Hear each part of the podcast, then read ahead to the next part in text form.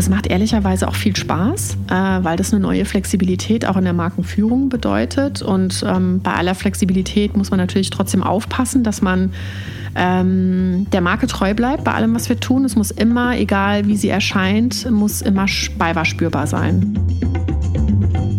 Servus zusammen und herzlich willkommen bei 7 Meilen Marken, eine Entdeckungsreise durch die wunderbare Welt der deutschen Marken maßgeschneiderte Marken, jung oder alt, berühmt oder weniger bekannt, die im übertragenen Sinne genau wie die mythologischen Siebenmeilenstiefel dem Träger ermöglichen, sieben Meilen in einem einzigen Schritt zu bewältigen. Ich spreche mit den Experten, die diese deutschen Marken lenken, um zu erfahren, wie sie ihre Marken, ihr wertvollstes immateriales Kapital entwickeln und managen.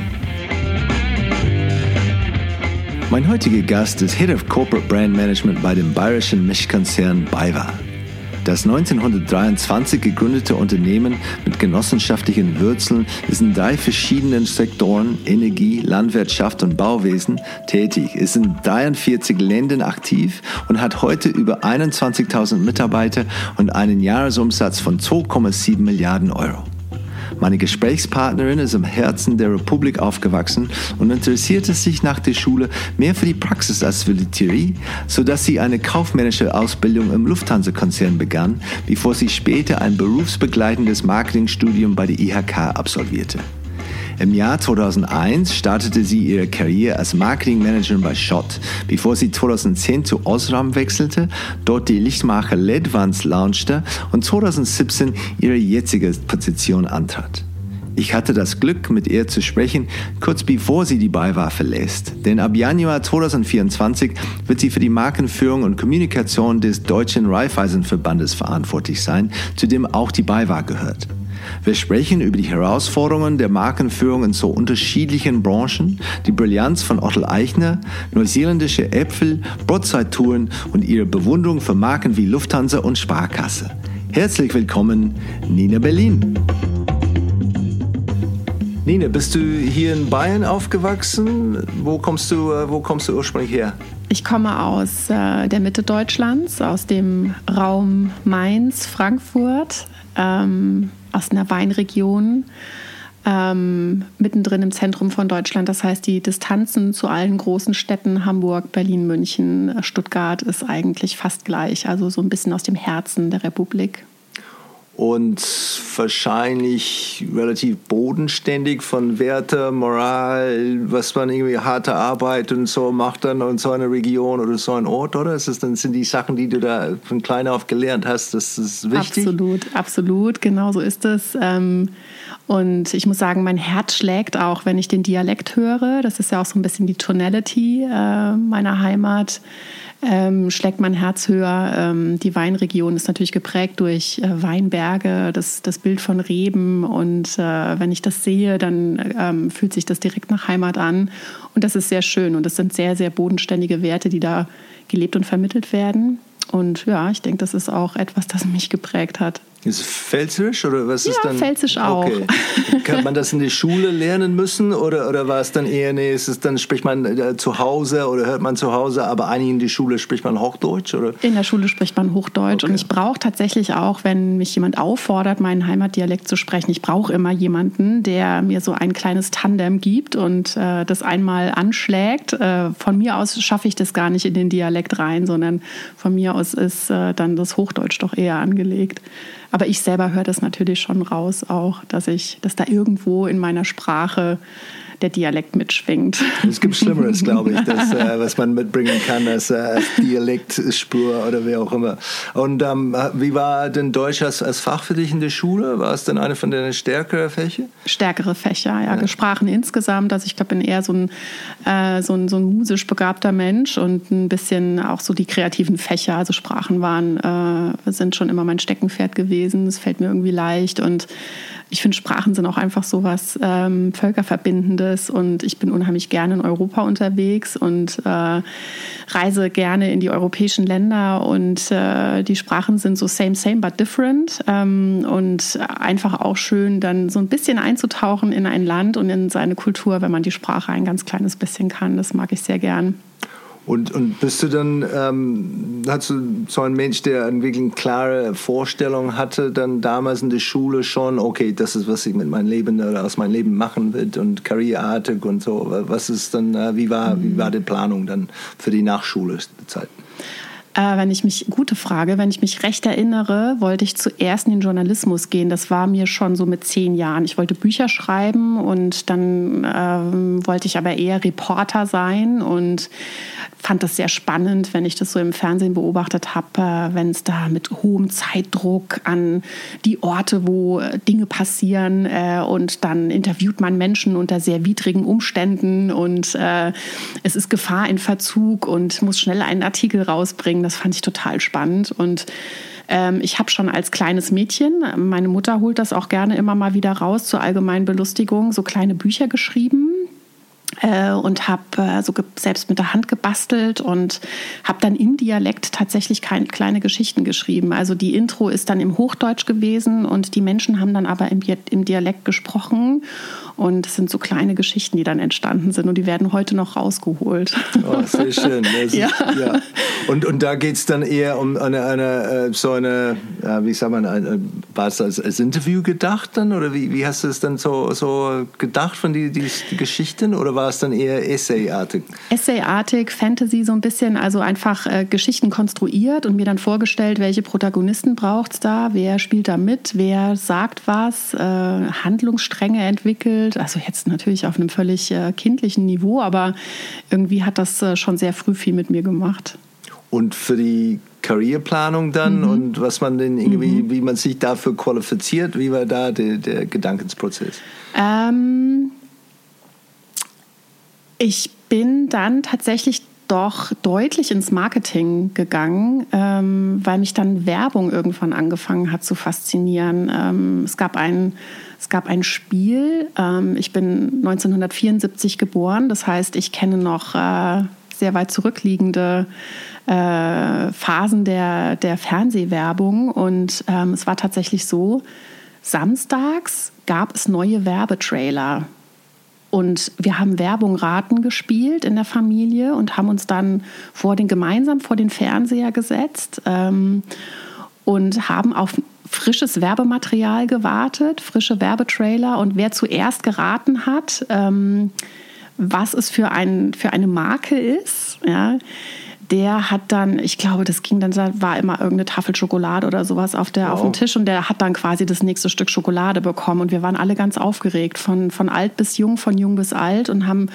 gespannt drauf gewartet, ob es eine frische Langnese-Werbung gibt oder ob es eine neue Werbung von von äh, Volkswagen oder irgendwas gibt, äh, das weiß ich noch. Also das war nicht selbstverständlich, dass jeden Tag neue Werbetrailer eingespielt wurden, sondern das war immer samstags. Und dann sind quasi, du wusstest auch nie, wie viele alte gibt es noch und wann kommt jetzt der nächste neue äh, Trailer rein. Das war wahnsinnig spannend. Und, und war das von deinen deine Eltern veranstaltet und, und organisiert? Und, und wenn ja, was haben Sie für einen Beruf gehabt? Das ist dann, äh, finde ich, sehr spannend. Ja, meine, meine Mutter ist, äh, war Lehrerin und äh, eigentlich gar nicht so eine Verfechterin des Fernsehens, aber das war für alle einfach so ein, so ein Familienereignis. Man hat ja auch damals nicht wahnsinnig lang vorm Fernseher gesessen, sondern das waren immer nur so kurze Sequenzen. Und ähm, mein Vater äh, ist, so, kommt aus dem, dem Kfz-Bereich, also hat äh, mit, mit, äh, mit Fahrzeugen zu tun, mit, mit Autoreparatur zu tun. Und äh, von daher waren wir da, äh, mein Bruder saß noch dabei und oft kamen dann einfach auch Cousins, Cousinen mit dazu. Und es ist dann so ein bisschen zu einem Happening geworden. Und die Tafel Schokolade war dann auch gerne mal schnell aufge, aufgegessen. Ähm, aber das war wie so eine Art, äh, ja, so, ein, so, eine Tradition fast schon, die sich da so ein bisschen für ein paar Jahre ähm, war das dann äh, toll, das gemeinsam zu machen an einem Samstag. Und dann ging man wieder auseinander und die Kinder sind raus zum Spielen. Und äh, dann ist abends noch Wetten das geschaut worden und dann war der Tag beendet. Und ist Fernsehen inzwischen noch für dich so was Aktives oder ist es dann hast du inzwischen, inzwischen sich so äh, verwandelt, dass du irgendwie passiv Sachen anschaust und, und irgendwie da mit Alpha-Wellen vom Gehirn, das ist dann einfach alles über dich dann waschen zu lassen? Oder ist es dann immer noch diese aus dem Elternhaus diese Gedanken rund um okay Spiel daraus machen und äh, interaktiv und äh, proaktiv? Das ist es nicht mehr, aber ich erinnere mich gerne dran. Ähm, und ich sehe tatsächlich gerne auch äh, alte Werbefilme. Das finde ich, äh, wo Werbung noch Reklame auch hieß. Das finde ich schon äh, spannend, einfach auch zu sehen, wie damals Marke funktioniert hat, ja, und ähm, wie leicht es auch teilweise war, einfach äh, eine Marke zu erzählen und eine Marke zu etablieren, weil es einfach viel, viel weniger gab als heute. Und äh, ja, spannend. Ähm, nee, heute bin ich eigentlich eher ein Mediathekenkonsument. Ich bin kein YouTuber, dafür bin ich nicht jung genug, um jetzt ähm, quasi nur noch äh, über YouTube zu streamen. Ich bin eher so ein Mediathekenkonsument und hole mir ganz gezielt äh, Dokumentationen oder Filme oder Serien oder was auch immer, irgendetwas, das so ein bisschen zu meinem Profil passt, was mir dann auch äh, angeboten wird. Und ja, sehr schön. Und geht die, ähm, die, die, die Reise denn nach die Schule dann tatsächlich Richtung Werbung und Werbebranche oder ist es dann doch Journalism oder ich war nie ein großer Fan von Theorie. Deswegen war nach der Schule für mich erstmal Schluss mit Schulbank. Ich hatte keine Lust auf ein Studium und habe ne, hab mich für eine, für eine Ausbildung entschieden, ähm, für eine kaufmännische Ausbildung und habe da quasi meine Leidenschaft mit, dem, mit der Vernunft verknüpft und habe ähm, eine kaufmännische Ausbildung als Reiseverkehrskauffrau, ich weiß gar nicht, ob es das heute noch gibt, gemacht und fand es einfach wahnsinnig toll, dass man dort als Auszubildende schon durch die Welt geschickt wurde. Und ähm, das ist quasi mein ähm, dass es mein, äh, dass es zur Ausbildung gehört hat, Länder kennenzulernen und äh, man wurde von den Hotels hofiert, weil die natürlich wollten, dass man sie im Nachgang dann auch vermittelt und empfiehlt und so weiter. Und ich fand das toll. Da habe ich eine kaufmännische Ausbildung bekommen und habe so die Grundlagen da einfach kennengelernt von von Buchhaltung und Volkswirtschaft und rauf und runter und gleichzeitig ähm, wahnsinnig tolle Chancen gehabt. Das war damals wirklich noch eine, eine gute Ausbildung. Ich glaube, heute hat sich das auch stark verändert. Ähm, man hat wirklich viel gesehen von der Welt. Das war toll war bestimmt auch der absolut goldene Zeitalter für ja, die Reisebranche. Absolut. Oder letztendlich dann ja. pre-Internet oder pre-richtig dann Online-Booking und so, wo genau. dann wirklich dann abgeliefert war auf die, dem Fachwissen von den Leuten, die das beruflich gelernt haben und mhm. dann äh, Experten sind dann auch selbst vor Ort waren. Mhm. So war das. Und ich habe relativ schnell dann äh, einen Zugang zum Marketing bekommen, weil äh, das ein Franchise war. Das war die Lufthansa-Kette, Lufthansa City Center nannten sich die Reisebüros. Ähm, und ähm, das brauchte immer jemanden, der das Franchise-Programm entsprechend umsetzt und auch so ein bisschen die Qualitätssicherung macht und eben schaut, dass alle Displays und so weiter, die dann von der Lufthansa zentral gestellt wurden, dass dann wirklich alles äh, on-brand war. Und ähm, da habe ich frühen Zugang gefunden und habe mich dann entschieden, ähm, berufsbegleitend äh, wie so eine Art Meister zu machen. Das nannte sich äh, Fachwirt Marketing ähm, von der Industrie- und Handelskammer ähm, durchgeführt und, und geprüft und ähm, habe das zwei Jahre lang gemacht und ähm, habe mir dort sehr zielgerichtet für den, für den Fokus Marketing meine Theorie geholt, weil ich auch dann immer noch keine Lust hatte, ähm, nochmal rein ins Studium zu gehen und rein, ins, rein in die Theorie zu gehen. Ich war schon immer so ein Praktiker.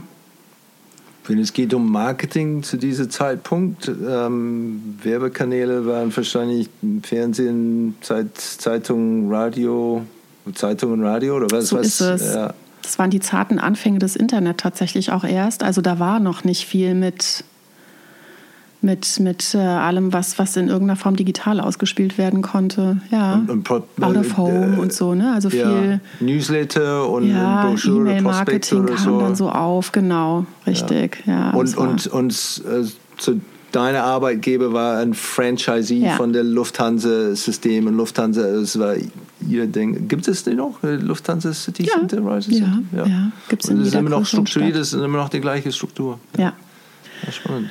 Und dann habe ich das äh, zwei Jahre lang gemacht und ähm, bin dann aber direkt in, in meinen ersten Konzern gegangen im, im Marketing und ähm, habe dort eine tolle Position bekommen. Ähm, und äh, durfte dann in einem operativen Bereich ähm, in einer der Divisionen das Marketing machen und ähm, war dann natürlich endlich da angekommen, wo ich hin wollte und das war sehr schön. Das so bei Schott oder? Genau. Ja. ja. Und, und, was war ursprünglich, was war deine, deine Aufgabe oder, oder Rolle ursprünglich?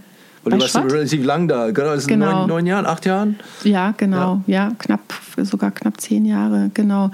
Ähm, die ursprüngliche Rolle war, ähm, äh, das ist ja ein B2B-Unternehmen und ähm, sozusagen ähm, die Contents, die für die Zielgruppen relevant waren, so aufzubereiten, dass es dann eben auch schon kanalspezifisch war. Das war viel mit Messe, Fachpresse. Ich habe viel Fachpresse geschrieben. Da kam dann quasi der Journalismus, also der, das Schreiben äh, in mir wurde dann damit auch äh, bedient. Ähm, das hat mir sehr gut gefallen. Ähm, und ähm, ja, und dann habe ich ähm, permanent neue Bereiche dazu bekommen. Ich habe angefangen mit, ähm, mit, mit sehr industriell, medizinisch geprägten Bereichen, was aber hochspannend war, weil du das natürlich auch gut durchdrungen und verstanden haben musst, um das entsprechend für die Zielgruppen dann auch äh, so aufzubereiten, dass sie einen schnellen Zugang finden. Und äh, man muss sich da schon so ein bisschen reinarbeiten. Ich fand das toll, weil das äh, waren tatsächlich auch so ein bisschen Nüsse, die man für sich erstmal knacken muss. Ähm, und dann kam der äh, Transportation-Bereich dazu, habe so ein bisschen ähm, Architekturbeleuchtung auch mitgemacht. Ähm, also es war ein sehr buntes Feld. Damals ist die LED groß geworden. Also das, das war so die große Technologie. Bei Schott sind dann die Röhrenbildschirme äh, rausgeflogen aus dem Sortiment, weil der Fernsehbildschirm wurde auf einmal flach. Und wir haben gesprochen von LCD und äh, Plasma und so weiter. Also ähm, da ist auch eine neue Ära angebrochen und äh, das Unternehmen musste sich neu erfinden und die LED zog ein, äh, zog ein äh, hielt Einzug, so sagt man. Ähm, und die Anforderungen haben sich plötzlich verändert. Und es war auch schön und spannend, das mitzubegleiten und sich zu überlegen, okay, wenn, äh, wenn da jetzt ähm, vom Produkt her und auch von, vom Markt und der, und der, der Zielgruppennachfrage neue ähm, Anforderungen an uns gestellt werden, wie bedienen wir das und was ist wirklich das, das Relevante in unseren Produkten? Und wie erzählen wir die Geschichte nach vorne, was sind unsere Innovationen? Und das gemeinsam mit den Produktmanagern und mit den Ingenieuren zu machen, ich fand das immer ähm, eine tolle Herausforderung. Also es hat mir sehr gut gefallen, da eben auch im produzierenden äh, Unternehmen zu arbeiten, wo man sehr, sehr nah an der Entwicklung auch dran ist und viel brainstormt zu neuen Produkten und das war schon schön. Aber ich bin ja dann im nächsten Schritt auch zu einem Unternehmen gewechselt, zu Osram in München. Ähm, die natürlich federführend für LED-Entwicklung auch ähm, gestanden haben und das auch heute noch tun, äh, also da hoch innovativ sind und auch wirklich ähm, Hightech positioniert sind, ähm, die im Laufe der Zeit dann aber natürlich große Konkurrenz auch aus Fernost bekommen haben, ähm, aber eher was den, was den Endconsumer-Markt ähm, angeht, also eher die äh, die günstigeren Segmente, wo es um Spezifizierung geht, da sind die immer noch weit vorne mit dabei. Aber ja, das hat mich dann auch gar nicht losgelassen, das Thema Licht und, äh, und LED tatsächlich. Und, und, kommst du schnell zurecht mit, mit technologischen ja. Themen? Das ist dann für dich kein Problem. Dein Gehirn kann auch so funktionieren und Sachen, ja, von wenn ja. Ingenieuren das erklären, das ist dann, du verstehst mehr als Bahnhof. Und, äh, ja, ich habe mich da immer ein bisschen als Übersetzerin auch gesehen, ähm, weil das vielleicht auch einem Ingenieur gar nicht so leicht fällt, ähm, für seine Endzielgruppe ähm, das rauszufinden, was für die wirklich relevant ist. Und das ist nun mal die Kernaufgabe von Marke auch. Ne? Also wirklich zu, das zu transportieren von A nach B, also von sich aus zu Zielgruppen zu transportieren, was, ähm, was für die interessant ist und was ein, ein Entwickler als ähm, als Product Benefit sieht, ist noch lange kein Customer Benefit. Und das zu übersetzen und äh, durch viele Fragen und durch auch ähm, in so eine Endconsumer oder in eine Kundenperspektive zu gehen und, und da wirklich hartnäckig zu fragen, ähm, das habe ich schon immer auch als meine Aufgabe gesehen. Und gleichzeitig bin ich dann sehr, sehr tief in die Themen auch reingekommen und konnte dann auch sehr frei arbeiten. Und ähm, ich habe das immer als äh, wunderbare Zusammenarbeit auch mit den, ähm, mit den technisch arbeitenden Kolleginnen und Kollegen gesehen, da so ein bisschen eine Übersetzerrolle zu spielen. Ich habe mir nicht angemaßt, das dann zu verstehen, aber ähm, doch zumindest mal auf so einem Level ähm, für mich erschlossen zu haben, dass ich das gut übersetzen und, und in Kommunikation auch transportieren kann. Hast du spürbare Unterschiede bemerkt dann zwischen den Unternehmen, wenn es geht um die kulturellen äh, Themen und, und rund um vielleicht die, die ja, intangible äh, Markenelemente äh, rund um, um Kultur? Schon, ja. Also Schott ist ein ist, äh, ist, ein, ist ein, ein, Unternehmen, das sehr, sehr lange und konstant äh, quasi in einer Hand ist. Es ist ja auch eine, eine Stiftung zusammen mit, äh, mit Karl Zeiss. Und ähm, das ist schon, hat eine hohe Stabilität. Und ähm, Osram, als ich zu Osram kam, gehörte das noch zum Siemens-Konzern, dann ist es verselbstständigt worden. Also da war per se schon immer viel los und es war auch ähm, ähm, Osram hat auch dadurch, dass ein großer Teil des Geschäftes, ungefähr 50 Prozent, ja auch End-Consumer-Geschäft waren. Also sprich, man war dann im Retail und ähm, war ähm, im DIY stark vertreten, ähm, hat dann auch anderen, eine andere Kundengruppe auch immer gehabt, stand noch mal stärker unter Druck auch, ähm, was einfach Abverkaufszahlen und so weiter anging und auch so ein bisschen die, äh, die Time to Market und so weiter anging, auch das Pricing.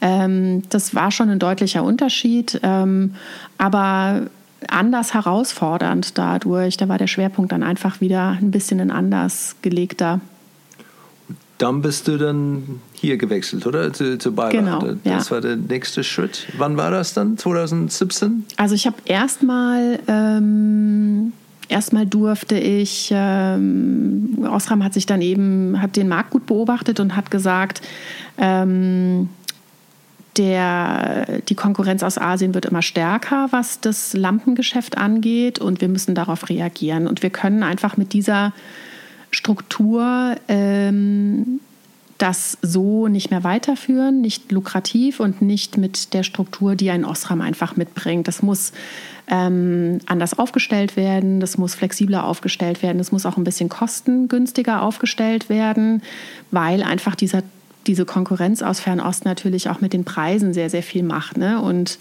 äh, du hast früher, so in der Zeit, in der ich bei Osram angefangen habe, das war 2010, meine ich, ähm, hattest du Philips und Osram im Grunde. Da gab es keine großartigen weiteren Lichtbrands. Also das, was es dann noch gab, waren Second Brands, ähm, aber nicht wirklich der Rede wert. So. Also es gab die, die Big Two, ähm, die ewige Konkurrenz mit den, mit den Holländern.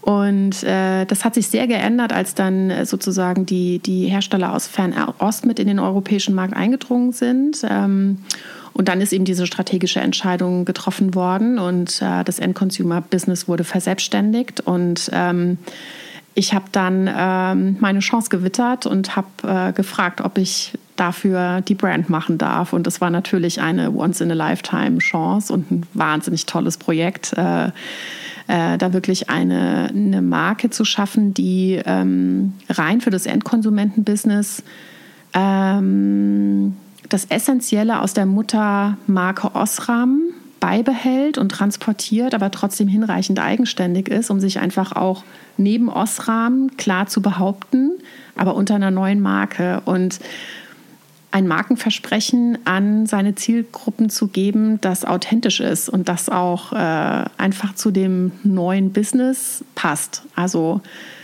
ein, ein bisschen Heritage, ein bisschen Markengeschichte, aber trotzdem was Neues bietet. Also das war ein wunderbares Projekt. War das Ledvance? Ledvance, genau. Ja. Mhm.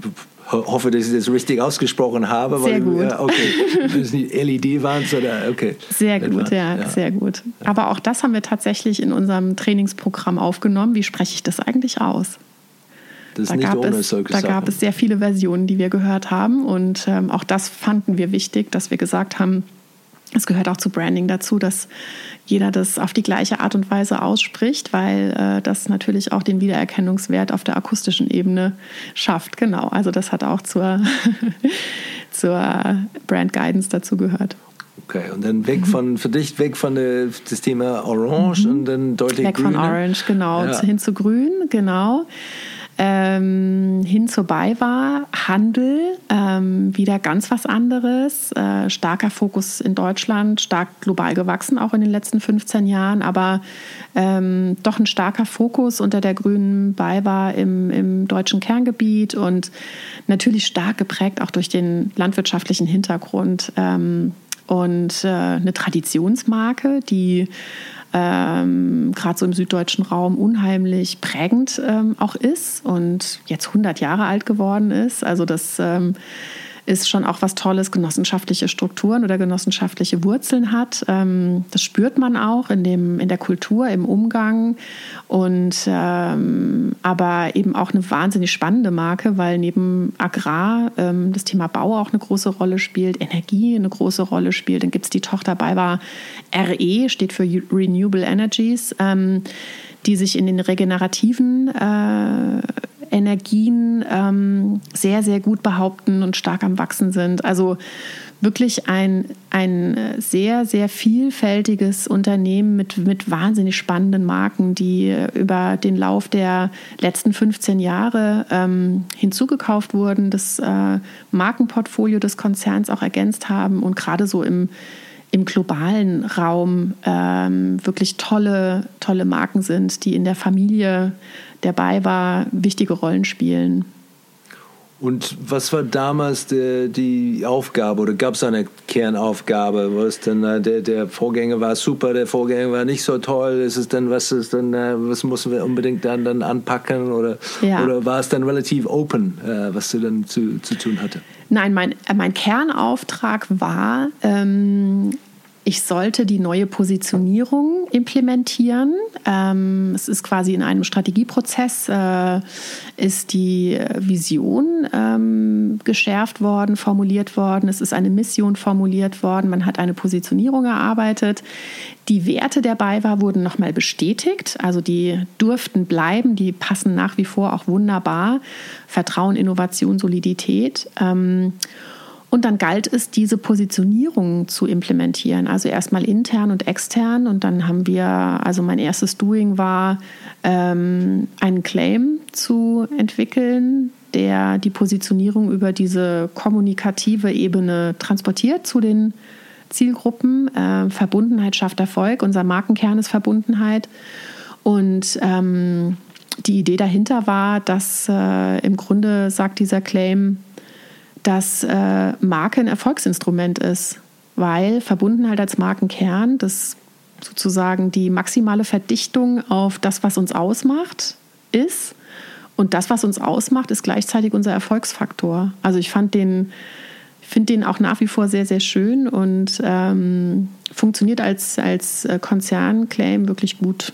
War, war das so gezielt, die, diese Endergebnis, oder ja. sind nicht der Nebeneffekt? Oh, schau mal, das ist mir auch gut gelungen, mit ein bisschen Reverse Engineering ja. ein paar Jahre später. Passiert ja oft so, äh, wissen wir ja, ne, dass, dass äh, oft in, in solchen Positionierungsprozessen irgendwann auch ein Claim entsteht und irgendjemand hat irgendeine eine Intuition oder hat einen kreativen Moment und äh, hat das Bedürfnis, das in einer Headline auszudrücken und schwupp steht ein Claim da. Das erleben wir ja immer wieder und das funktioniert auch genau auf diese Art und Weise oft sehr, sehr gut. In dem Fall ist er tatsächlich äh, mit einem externen Partner entwickelt worden. Und ähm, ich habe vorhin erst mit einer Kollegin darüber gesprochen, ist in einem äh, in einer Führungskräftetagung in Berlin ähm, über ein Mentimeter äh, gewotet worden. Er hatte einen Konkurrenten und zwar die Idee von Verbundenheit. Auch schön, aber noch mal philosophischer und noch mal abstrakter. Und die BayWa ist einfach ein bodenständiges, handfestes Unternehmen und ähm, deswegen ist es die Verbundenheit schafft Erfolg geworden, das für mich ein bisschen konkreter ist. Ähm, an dem kann man sich ähm, kann man sich auch stärker orientieren. Daraus kann man schneller auflösen, auch mit dem, was wir tun, nämlich handeln. Ähm, genau, und das ist es dann laut Voting der Führungskräfte damals äh, Verbundenheit schafft Erfolg. Und ist das Teil von diesem genossenschaftlichen Gedanken, dass man sagt, hey, wir machen Sachen demokratisch und letztendlich ist es nicht okay, weil als du gesagt hast, Mente Meter, ähm, dachte, okay, das ist nicht der, irgendwie, okay, das Schiff sagt, ja, es ist gut, ähm, sondern mhm. da waren mehrere beteiligt. Wie viele Leute waren Teil von diesem Prozess oder, oder dürften ihre, ihre Stimme dann abgeben? Wenn ich mich recht erinnere, müssen das um die 250 gewesen sein. Wow. Ja. Und was waren die Erwartungen oder Hoffnungen? War es dann wirklich, wo man sagt, okay, wir, man geht rein und wir haben, entweder ist es A oder B und letztendlich, das muss sie dann abstimmen oder, oder hat man Angst, okay, letztendlich, die können beide fürchterlich finden oder was, was habt ihr erwartet? Es war sehr knapp. Okay. Und deswegen sehr spannend. und für manche war das wirklich unerwartet emotional. Ähm, auch darüber haben wir heute erst gesprochen, dass es wirklich für manche ähm, ein ein, ein Drama war, dass es nicht die Idee von Verbundenheit geworden ist. Aber weil du fragst, genau das ist eben auch diese genossenschaftlichen Wurzeln, die wir haben, dass es wichtig ist, die Leute mitzunehmen ähm, in solchen zentralen Entscheidungen und ihnen das Gefühl zu geben, ihr seid, wir können nicht alle in der Entwicklung mit auf die Reise nehmen, dann wären wir ja nie fertig. Äh, wir haben Experten hier im Haus, die wissen schon, was sie tun. Die haben, äh, wenn es das braucht, gute Partner, externe Partner an der Hand und wählen da die richtigen aus und, und stellen einfach auch für alle bei der BayWa sicher, dass die Prozesse gut laufen. Den müsst ihr schon so ein bisschen vertrauen und, und die können das auch. Aber wenn es dann darum geht, dass ähm, man zum richtigen Zeitpunkt äh, in einen demokratischen Entscheidungsprozess geht, einfach um es dann auch äh, sich damit maximal identifizieren zu können und es dann später auch weitertragen zu können, dann ähm, werden Entscheidungen genauso getroffen, dass man sagt, ähm, das, das machen wir jetzt gemeinsam. Und äh, dass es so knapp wird, hätte ich nicht gedacht. ich war, ich hätte wirklich gewettet, dass äh, Verbundenheit schafft Erfolg mindestens zwei Drittel holt. Ähm, ich war positiv überrascht, dass Idee, die Idee von Verbundenheit dann doch so eine große Chance hatte. Aber das war nach zwei Wochen schon vergessen, dass es dann Konkurrenten gab und das ging, das ging auch wunderbar durch. Wir haben dann so ganz bodenständige Sachen gemacht. Und ich bin mit einer ähm, Brotzeit-Tour äh, auf Deutschland-Tour gegangen und habe die Standorte, äh, habe die Kollegen an den Standorten besucht und äh, habe mit ihnen ähm, zur Mittagszeit äh, anderthalb Stunden äh, Session gemacht. Es gab äh, vom örtlichen Metzger, das habe ich gelernt, ist ganz, ganz wichtig, dass das nicht von irgendeiner Münchner Catering-Agentur kommen darf, sondern dass es der Metzger um die Ecke sein muss. Ganz, ganz wichtig. Ähm, und äh, bin dann da mit einer Brotzeit gekommen und wir haben uns über Verbundenheit unterhalten und ähm, was das äh, für sie bedeutet und wo sie Verbundenheit spüren, wo sie sich aber mehr Verbundenheit wünschen würden, was ähm, ihre Sicht der Verbundenheit ist. Und äh, so sind wir auf eine ganz leichte Art und Weise mit den Mitarbeiterinnen und Mitarbeitern in den Austausch gekommen und haben eben diesen Markenkern, aber eben damit auch den Claim als Übersetzer und im Grunde auch die Positionierung implementiert. Und das war ja mein Auftrag.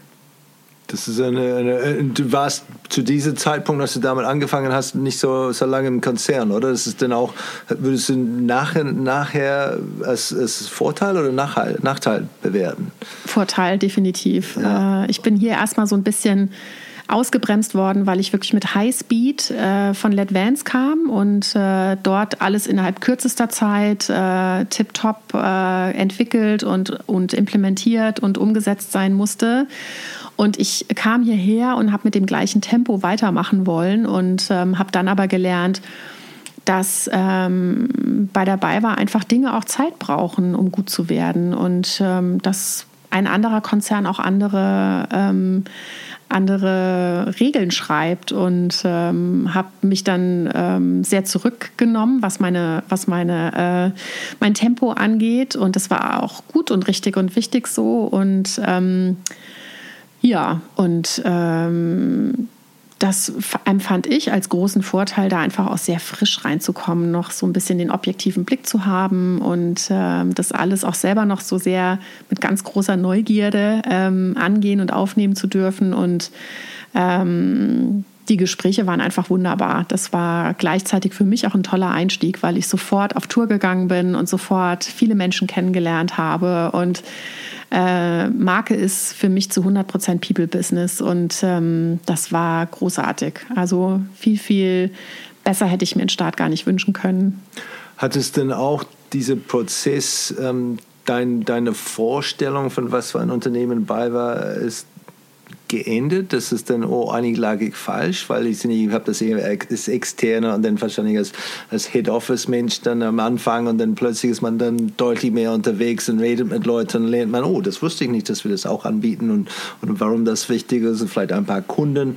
War es dann auch für dich vorhin eine, eine, eine ja, 30 Grad links oder rechts, irgendwie eine andere Darstellung oder war es, na okay, genau das gleiche Unternehmen, aber ich kenne das jetzt tiefer?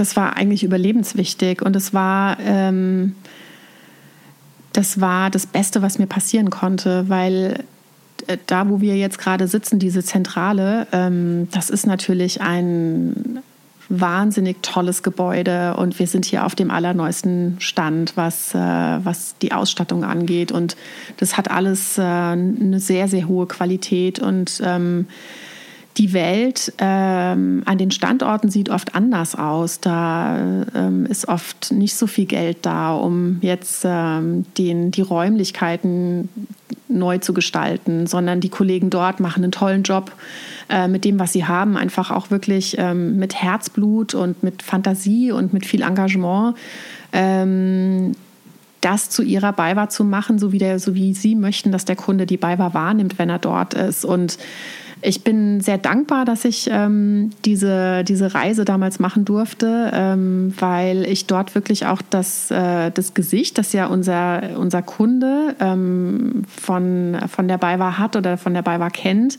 wenn er sozusagen an seinen Kontaktpunkt geht, ähm, dadurch kennengelernt habe und, und viel besser verstehen kann, warum oder wie wir hier Dinge in der Zentrale machen müssen, damit sie dort draußen auch eine gute Anwendung finden können. Und ähm, ich sage immer, ich hätte niemals den Job als, als äh, Markenverantwortliche, als, als Brandmanager, Corporate Brandmanager, den könnte ich so nie machen, ohne auch diesen Marketing-Hintergrund zu haben.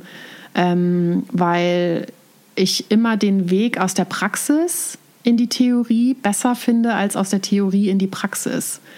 Ähm, das ist mein Weg. Das ist nicht äh, jedermanns Sache, aber ich bin wahnsinnig dankbar dafür und deswegen war ich auch so dankbar dafür, dass ich direkt am Anfang äh, meiner Beiwahrzeit in ähm, die Praxis gehen durfte, weil ich dort einfach diese unterschiedlichen Gesichter kennengelernt habe und viel besser verstehen konnte, warum die Kolleginnen und Kollegen draußen an den Standorten die Dinge so brauchen, wie sie sie brauchen. Ist es eine, eine äh, gesunde Miteinander? Weil manche Unternehmen gibt es ganz klar, okay, ersten wem. Es gibt die, die Idioten im Head Office, die nichts können, außer irgendwie dumme Ideen und mir doofe Fragen zu stellen. Und wir sind die Experten, weil wir kennen den Kunden und so weiter. Oder äh, diese Kultur gab es nicht? Ähm, wenn man jetzt mit Hochglanzbroschüren, die in sehr epischer Breite und sehr theoretischem Deutsch formuliert sind und auf einer sehr abgehobenen Ebene stattfinden, ähm, mit Lackpumps raus zum Agrarstandort fahren würde und würde die dort auslegen und alle zu einem Glas Prosecco einladen, dann könnte das sein, dass das so kommt. Aber ähm, wenn man bereit ist, auch Gummistiefel zu tragen und äh, wenn man bereit ist, ähm, auch wirklich sich zu öffnen für ganz unterschiedliche Standorte und, und auch Konditionen und auch Menschen ähm, dann und einen Zugang zu denen findet, dann ähm, ist das, ähm, habe ich das als, als wunderbar kennengelernt, weil ähm, das ein wahnsinnig vertrauensvoller und offener Austausch war. Ähm, und ich bin ja selbst wie eine kleine Landwirtin. Ich habe einen halben Zoo zu Hause mit Katzen und Hund und einem Pferd. Das heißt, ich bin sowieso auch ständig selbst am Bayer-Standort und kaufe dort Dünger und Futtermittel und Öl und äh, Tränken und sowas ähm, und Schubkarren. Das heißt, äh, ich glaube, ich hatte es relativ leicht, auch einen Zugang zu finden, weil ich mich ähm, so ein bisschen auch in die Klientel ganz gut reinversetzen konnte und gleich so ein bisschen ihre Sprache auch gesprochen habe. Ähm, und ich glaube, das haben sie auch gemerkt. Und dann war ich nicht so sehr ähm, die Kollegin aus dem Ivory Tower, sondern ähm, eine nette Kollegin aus, dem, aus der BayWa Zentrale, die ähm, sich Zeit nimmt und vorbeikommt und ähm, ganz normal und, und zugänglich ist und äh, eine von ihnen letztlich und einfach Lust hat, sich mit ihnen äh, zu unterhalten über ein Thema, das alle gemeinsam vereint und verbindet, nämlich Marke. Ähm, ohne dass man da unbedingt Marke draufgeschrieben hat, sondern ich kam eben mit einer Brotzeit unterm Arm und ähm, mit der Erlaubnis ihres Standortleiters ähm, eine bisschen erweiterte Mittagspause mit ihnen gemeinsam machen zu dürfen und sich über Themen zu unterhalten, die vielleicht im Alltag nicht so eine große Rolle spielen, aber dort auch einfach mal Raum bekommen. Und ähm, ich habe Aufträge mitgenommen und fand es immer wichtig, dass diese Aufträge auch erledigt werden, um die Wertschätzung äh, zu, zu spiegeln und zu sagen, hey, das verschwindet nicht in der Schublade, sondern ähm, ich nehme das mit und, und finde es wahnsinnig, ähm, danke für euer Vertrauen, dass ihr mir das auch sagt, wo Missstände sind und ich nehme das mit und ich kann vielleicht nicht alles lösen, aber ich gebe es weiter, da wo es gelöst werden kann.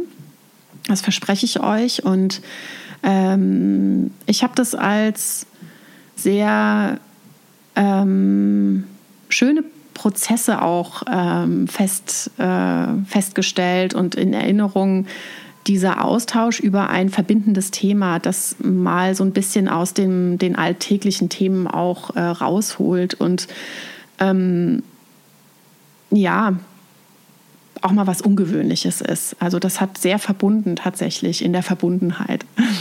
Ist das Teil von eurer Kultur als Unternehmen dann, dass man so das macht und wie man da mit der mit den externen Stellen so zusammenarbeitet? Oder ist das etwas, was du reingebracht hast als Kommunikatoren? Das ist dann so, okay, ich weiß, wie man Mensch geht, ich komme auch, auch, auch aus dieser Ecke oder, oder, oder Branche, habe als, als Kunde wirklich dann Erfahrung damit und eher, oder ist es etwas so, nee, ganz klar, das ist unsere Kultur und letztendlich nicht, es gibt keine Assen nehmen, es sind alles ein Team und, und auch die Finanzleute gehen auch und treffen sich mit den Finanzleuten dann vor Ort. Ähm. Ähm, es, ist, ähm, es ist eine gute, also es ist eine tolle Praxis, die bei der BayWa gelebt wird, weil wir schon alle sehr, sehr bewusst uns sind darüber, wie groß der Unterschied zwischen unserer Zentrale und den Standorten in den Regionen ist. Und ähm, wir wertschätzen auch die Standorte und so wie ich das jetzt gerade überblicken kann, tun das ähm, all diejenigen, die ähm, in der Zentrale auch eine Verantwortung haben. Also selbst äh, also von, ich sag mal, von den Segmenten, die ja im Bereich Bau, Energie und Agrar und Technik äh, arbeiten, bis hin zur Finanzabteilung. Also auch Investor Relations macht seinen, ähm, macht seinen Investorentag an Standorten und lädt dort die Investoren ein oder die Analysten ein und ähm, sagt, ähm, lasst uns hier auch zusammen Traktor fahren und, und ein bisschen eine Kaffeepause äh, mit Produkten der BayWa ähm, in Verbindung bringen und so ein bisschen ein BayWa-Erlebnis schaffen und schaut, wie unsere Standorte gemacht sind und was da auch für eine für ein Traffic ist, wie viele Kunden da hinkommen, was da alles angeboten wird, wie professionell das ist, ähm, was das einfach auch für tolle Portfolien sind, die da angeboten werden. Und so, glaube ich, hat das schon jeder wirklich in seinem Engagement und in seinem Tun drin, dass man einfach diese beiden Welten auch immer miteinander verbindet. Vieles findet natürlich auch in der Zentrale statt, muss auch. Ähm, aber wo auch immer sich die Gelegenheit ergibt, kriege ich schon auch immer mit, dass auch Employer Branding jetzt zum Beispiel, das äh, HR-Marketing, die sind auch natürlich viel draußen an den Standorten und bemühen sich äh, dort ähm, die EVP zu implementieren und dort einfach mit den Menschen zu sprechen und zu sagen, was sind denn eure Pain Points, was ist denn gerade los und so. Also damit eben genau dieser Gap geschlossen wird zwischen Zentrale und Standort. Da gibt man sich bei der BayWa viel Mühe. Ja, Deswegen ist es mir auch leicht gefallen, eben mit so einer ähm, Brand-Tour, ähm, ja, das machen zu dürfen. Was, ähm, wie lange hat dieser diese Prozess gedauert dann mit dieser diese Verankerung von, von, von Mission und den Claim und dann die, die Werteentwicklung? Mm. Wir haben uns zwei Jahre genommen dafür ähm, und haben dann irgendwann auch gespürt, dass ähm, das ein Selbstläufer wurde. Also wir haben irgendwann gespürt, jetzt kommt sozusagen, jetzt entsteht so, ne, also man in der klassischen Werbung geht man erst in den Push, um dann irgendwann den Pull zu erzeugen und es ist wie so ein Pull entstanden. Also die Menschen haben dann gefragt, äh, warum promotet ihr das jetzt intern unter irgendeinem anderen Thema? Das ist doch eigentlich ein Thema der Verbundenheit. Also es wurde plötzlich ähm, wurde sozusagen die Forderung an uns eher gestellt und ähm, wie geht es denn weiter und ähm, äh, haben Verbesserungsvorschläge aus der Verbunden, aus der Idee der Verbundenheit oder des Gedankens der Verbundenheit herausgemacht. Also ähm, auch bevor ich mit dieser Brotzeit-Tour raus bin, haben die Kollegen und Kolleginnen natürlich vorher auch schon Verbundenheit gelebt. Ich glaube, es hat eine andere Präsenz bekommen und es hat eine andere Aufmerksamkeit bekommen. Und das hat sich dann in ihren Alltag und viel stärker in ihr Daily Doing. Und das war genau das, was ich wollte, dass man, ähm, dass sie sagen, hey, wir haben jetzt ein neues, wir haben unser Vertriebskonzept überarbeitet und haben unser Vertriebskonzept optimiert. Das heißt, ähm, wir machen jetzt etwas anderes, einfach um mit dem Kunden noch verbundener zu sein. Und die kamen dann eher und haben mir solche Geschichten erzählt. Und das war ein schönes Momentum, weil daran merkst du, dass es nicht nur verstanden wurde, sondern dass es wirklich tief verankert wurde. Und es ist dann relativ schnell auch 100 Jahre bei war gefolgt. Das heißt, das ist ja auch eine Form von Verbundenheitskommunikation, die aber unter einem anderen, unter einer anderen Headline ähm, auftaucht und diese Jubiläumskommunikation, diese Jubiläumskampagne mit ähm, Wir vereinen Welten ähm, als Claim hat sozusagen die Verbundenheit auch fortgesetzt. Äh, und zwar zum einen in ihren Zielgruppen. Verbundenheit haben wir ähm, eher rein intern tatsächlich ähm, gespielt und promoted und Wir vereinen Welten ist auch stark extern gegangen. Ähm, und ich fand, ähm, wir vereinen Welten im zweiten Schritt einen schönen Claim. Im ersten Schritt habe ich mich gefragt, wenn wir doch, wenn doch der Unternehmenskonzern dabei war, Verbundenheit schafft Erfolg ist. Und wir sagen dann bei einer 100-Jahre-Kommunikation, wir vereinen Welten. Warum sagen wir dann nicht, wir verbinden Welten? Mhm. Und da hatte die Agentur ähm, Zeichen und Wunder eine schöne Erklärung, wie ich finde. Sie haben gesagt, ähm, wir wussten, dass diese Frage kommt und haben uns natürlich im Vorfeld auch schon viele Gedanken darüber gemacht. Und wir finden, dass Vereinen noch mal mehr ist als Verbinden. Also wenn du etwas vereint hast, dann bist du einen Schritt weiter gekommen als beim, als beim reinen Verbinden. Und das finde ich einen sehr schönen Gedanken und mit dem konnte ich sehr, sehr gut leben. Und deswegen bin ich, ähm, bin ich auch große Unterstützerin unseres äh, Jubiläumsclaims Wir vereinen Welten, weil der die Geschichte der Verbundenheit forterzählt. Und das finde ich äh, eine sehr, sehr schöne Lösung. Geht das oft dann, weil es ist dieses Jahr, gell? Der, ja. der 100, 100 Jahre. Genau, ja. 2023. Und bis jetzt erfolgreich, dann sehr gut, gelandet? Sehr ja. gut. Also wir haben das sehr, sehr stark wirklich in, in, in Markenerlebnisse, äh, in Markenerlebnissen ausgedrückt und zu den Zielgruppen transportiert. Wir haben viel gefeiert. Ähm, wir haben angefangen, äh, Anfang des Jahres, 17. Januar war der Jubiläumstag und ähm, der ist äh, mit einem Festakt gefeiert worden. Wir haben schon im letzten Jahr angefangen, quasi mit ersten Vorboten äh, auf das Jubiläum langsam einzuphasen und ähm, haben dann in diesem Jahr ähm, intensiv gefeiert mit äh, auf der Grünen Woche schon im Januar ähm, quasi so ein Pre-Launch gemacht und äh, hatten alle dicke Gänse heute und äh, haben dann in einem Festakt hier in München äh, gefeiert und dann auch wirklich viel Out-of-Home-Werbung gemacht und, und wir vereinen Welten und, und bei war ähm, tatsächlich mal in München wieder an, an, an zentralen Plätzen ähm, publik gemacht und ähm, eine schöne Kampagne gehabt, die einfach diese das Vereinen der Welten ähm, von BayWa zu seinen, zu seinen Kunden und externen Zielgruppen. Also wo wird bei der BayWa im Bereich Energie, Agrar, Technik, Bau was äh, gemacht und Gutes getan? Und wie agiert man da mit dem Kunden zusammen als ähm, Grundversorger, als Händler, als ähm, globaler Konzern, der ja auch wirklich Hemisphären miteinander vereint? Ähm, und äh, wie wir haben das Erfolgsduos genannt. Wo ist da die, der, die starke Zusammenarbeit und ähm, die Vereinigung zwischen BayWa und Kunde? Und ähm, es gibt bei uns eine goldene Regel. Das heißt, in den Sommermonaten ähm, muss der Fokus auf dem operativen Geschäft sein. Das heißt, da werden äh, da wird der, der Landwirt optimal versorgt. Da ist die BayWa zu 100 Prozent für den Kunden da. Das ist bei uns die Hauptsaison in allen Geschäften.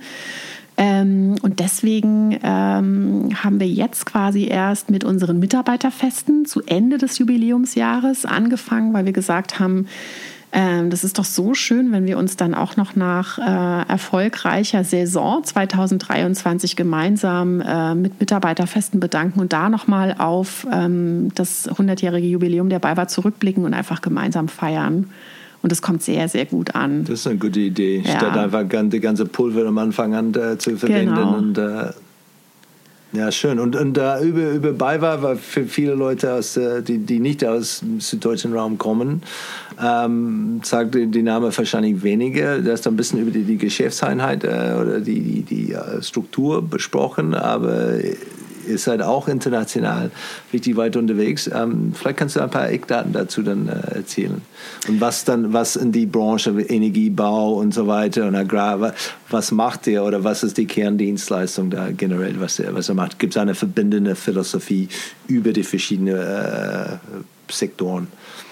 Also wir haben, äh, wir haben ein Geschäft, das ist äh, tatsächlich einen, einen starken ähm, deutschen Fokus. Ähm, wir haben aber genauso gut auch Geschäfte, die wirklich äh, den, den Globus umspannen. Also wir haben zum Beispiel eine äh, Tochter, die nennt sich Global Produce und ähm, die ist mit, äh, mit Tochterunternehmen wie der TNG, Turners and Growers, in New Zealand, ja. äh, sehr eng verbandelt und die Kolleginnen und Kollegen sagen in ihrer Positionierung, dass es ähm, ihr Fokus ist, ähm, tatsächlich die, die Hemisphären miteinander zu verbinden, um ähm, dort, wo gerade Fresh Fruits äh, gebraucht werden, Fresh Fruits auch sein können. Ähm, strategisch betrachtet stecken da aber auch solche Ideen dahinter, dass, äh, dass wir sagen, wir möchten gerne, dass es einen kontinenteübergreifenden Austausch von äh, Kompetenzen in Sachen ähm, Obstanbau, ähm, aber auch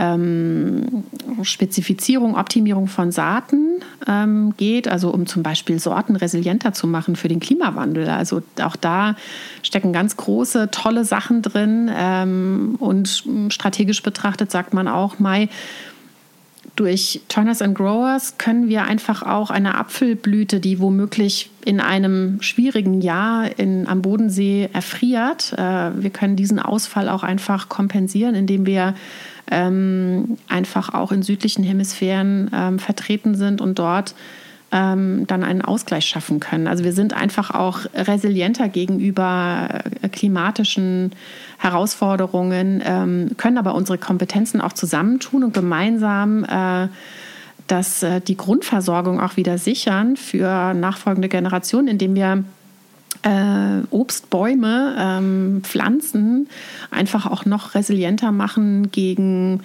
ähm, klimatische Bedingungen, gegen Schädlinge, gegen äh, Herausforderungen, die die Logistik, also der Transport sozusagen auch an das Obst stellt. Ne? Also wir können an so vielen Stellen da auch wirklich eingreifen und ähm, können da Gutes tun. Das ist so ein Beispiel. Ähm, dann sind wir natürlich im Bereich Technik auch weltweit gut verschwistert und, und verbrüdert. Wir haben ähm, Kooperationen mit Klaas beispielsweise aus dem Bereich Agrartechnik, ähm, sind aber auch mit ähm, der Marke Fendt aus der Eco Group ähm, sind wir sehr eng verbandelt und, und ähm, äh, haben dort einfach äh, tolle Product Brands auch im Sortiment, ähm, wo wir ähm, ja ein, das Privileg haben, da auch eine Vormachtstellung zu haben. Und das ist natürlich toll. Das ist auch ein großes Kompliment an, an die BayWa von so großen ähm, Marken äh, zu sagen, mit euch in der Region ähm, aber sonst auch mit keinem. Also das ist auch, äh, finde ich, eine tolle Handreichung und eine tolle äh, eine tolle Wertschätzung auf Augenhöhe, ähm, wenn wir da so tolle Marken an der Hand haben.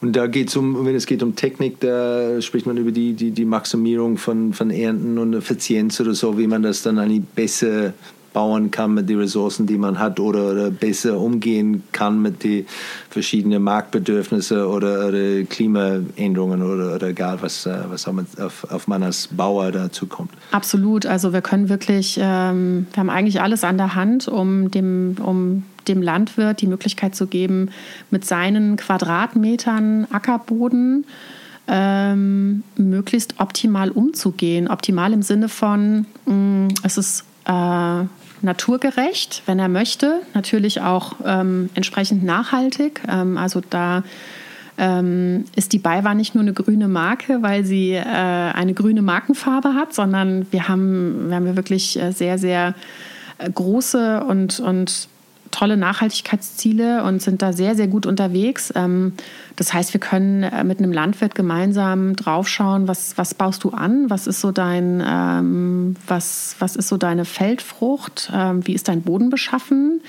Jeder Quadratmeter hat eine andere Beschaffenheit, wie viel Wasser braucht er, wie viel Mineralstoffe, wie viel Dünger braucht er. Und dann kann man das sehr spezifisch tatsächlich ähm, rausfinden und den Boden entsprechend optimieren, indem man dann über smarte Lösungen ähm, die Ausbringung dieser Stoffe sehr, sehr punktuell und sehr punktgenau ähm, steuern kann. Und das ist natürlich, er kann aus jedem Quadratmeter seines Bodens das Optimale rausholen, ohne ihn ähm, ohne ihn zu überfordern. Das heißt, er wird nicht ausgelaugt, sondern er bekommt quasi das Beste, um Bestes zu geben. Äh, und das können wir mit dem Landwirt zusammen. Und ich finde, das ist, das ist einfach auch wirklich eine, eine sehr zufriedenstellende äh, Kompetenz, die wir da haben, weil wir geben das, äh, natürlich haben wir tolle Bauern und Landwirte, ähm, die alle sehr, sehr gut darüber Bescheid wissen, wie so ein Boden funktioniert und, und auch gepflegt werden muss. Aber wer kommt und sagt, ich würde da gerne noch ein bisschen mehr digitale Kompetenz einfließen lassen, Baiba, könnt ihr mir dabei helfen, sind wir natürlich gut gerüstet und jederzeit da. Ist diese kollaborative Gedanke, ist das ist Teil von der, der genossenschaftlichen Gen, äh, DNA? Ist es irgendwo aufgeschrieben oder man muss das nicht aufschreiben, äh, aufschreiben weil das ist der Vibe und so. Sind alle irgendwie so gepolt, die hier arbeiten oder, oder wie, geht, wie geht man damit um? Ja, also in unserer Positionierung heißt es, dass wir der engste Verbündete unserer Kunden sind. Und das ist natürlich, ähm, drückt natürlich auch so ein bisschen aus. Ähm, wir sind extrem nah an dir dran. Wir haben diese genossenschaftlichen Wurzeln. Ähm, das muss auch immer spürbar sein in der Art und Weise, wie wir miteinander umgehen und ähm, wie wir auch da sind für den Kunden. Es ist selbstverständlich, dass wir in der Hochphase der Erntezeit 24-7 da sind. Dann sind wir aber womöglich mal im November, schließen wir auch mal eine Stunde früher, weil da vielleicht jetzt nicht so wahnsinnig viel nachgefragt wird. Aber dann, wenn der Kunde uns braucht, sind wir da. Da gucken wir nicht auf die Uhr. Da fahren wir einfach auch in den frühen Morgenstunden raus auf ein, aufs Feld und ähm, bringen Ersatzteile, damit die Maschinen ausgelastet werden können. Ähm, und durch dieses durch dieses Verbundenheit und durch dieses engster Verbündeter zu sein, drücken wir natürlich aus, wir sind sehr nah an unseren Kunden dran. Wir wissen also, was sie brauchen, was sie für Challenges haben, für Herausforderungen, wo sie uns, ähm, wo, wo wir etwas Gutes für sie tun können und umgekehrt. Und das macht den Erfolg letztlich. Und das kommt aus dem genossenschaftlichen Grundgedanken. Wie, geht es den Bauern eigentlich momentan? Das ist dann, sind die generell gut drauf? Ist es dann, können sie von ihrer Arbeit gut leben oder ist es dann alles nur durch Subventionierung und äh, eigentlich so äh, künstlich am Leben gehalten? Oder ich sehe natürlich nur Sachen wie Milchpreise und was fair ist und was nicht. Und äh, äh ich glaube, die Herausforderungen, die auf sie zukommen, sind immer stärker. Und, und, viele, wenn ich das richtig verstehe, wollen nicht, dass ihre Kinder das übernehmen, weil die sehen letztendlich das nice Lifestyle. Ich habe es genossen, aber ich würde meine Kinder vielleicht was Einfacheres wünschen. Wie, wie ist denn generell der, der Lage? Also ich glaube, die Herausforderungen sind vielschichtig und verändern sich auch ständig. Ähm, die, äh, die klimatischen Herausforderungen, das ist, äh, glaube ich, so das, was alle vereint und, und was für jeden auch eine ganz eigene Ausprägung mit sich bringt. Ähm, und da gilt es auch gemeinsam dran zu arbeiten. Wir haben zum Beispiel, finde ich wahnsinnig spannend, ähm, das Thema Proteine, New Proteins. Ähm, da haben wir in der im Mutterkonzern bei war tolle Initiativen und einen, einen tollen Produktbereich von der Kristall Golan, ähm, die sich eben mit, mit neuen Proteinen aus Leguminosen und sowas, also Dinge, die nicht nur bodenanreichernd sind, was die Nährstoffe angeht, sondern einfach auch ähm, ein tolles Replacement für Fleisch sind ne? und ein tolles Replacement für tierische Produkte, von denen wir ja wissen, dass das einfach auch ein Stressor ist für, die, ähm, für, den, für das Klima, ähm, die dort wirklich einen tollen Job macht, auch ähm, Neuentwicklungen stark unterstützt. Ähm, wir haben eine Tochter in Rotterdam, Cefetra Group, die ähm, quasi für den weltweiten Handel verantwortlich ist. Äh, wir ähm, haben sehr innovative Produktportfolien auch, die so ein bisschen auch auf diese klimatischen Herausforderungen eingehen und sagen, naja, wir müssen ja als Grundversorger auch dafür sorgen, dass wir auch in Zukunft äh, einfach gut ernährt sind, ohne dass wir weiter dieses Ökosystem äh, ähm, stressen. Und wir sehen schon in unserer, in unserer Aufgabe ähm, und in unserer Rolle als, als BayWa, dass wir uns damit stark auseinandersetzen und eine Kompetenz aufbauen und eine Expertise aufbauen, um auch da an unseren Kunden und deren Kunden dran zu sein. Ähm, und ansonsten ja, also die Herausforderungen unserer Kunden, die sind, glaube ich, sehr, sehr individuell, je nachdem, worum es gerade geht. Das Klima ist eben einfach etwas, das uns ähm, alle miteinander verbindet. Ist das etwas, was man proaktiv an den Kunden irgendwie äh, dran geht oder, oder man wartet, bis man sagt, oh, ich habe wirklich dann hier Stress, ich muss weg von Milch- und Fleischproduktion kommen oder wer auch immer? Ähm, es ist nicht unbedingt so unsere Art, irgendetwas ähm, zu verneinen oder zu sagen, das, das finden wir nicht gut, sondern unsere Art ist es eher, dass wir sagen, wir haben hier was Neues. Und das könnte womöglich auch ein Replacement für etwas anderes sein oder vielleicht eine gute Alternative für etwas anderes sein. Ähm, aber die BayWa ist in ihrer Rolle als Händler nicht unbedingt an der Stelle, dass sie äh, Verbote ausspricht, ähm, sondern wir stellen uns eher so auf, dass wir das Angebot schaffen, ähm, weil wir das natürlich als Bedarf auch ähm, gespiegelt bekommen von, aus den Branchen, aus den Märkten, aus, aus ähm, den allgemeinen Entwicklungen, aber eben auch vom Kunden. Und dann richten wir uns danach aus und, und versuchen einfach dann, wenn das Bedürfnis da ist, den Bedarf zu decken. Ähm, und dort äh, so ein bisschen mit der, eine, mit der Nasenspitze voran zu sein und einfach gut aufgestellt zu sein.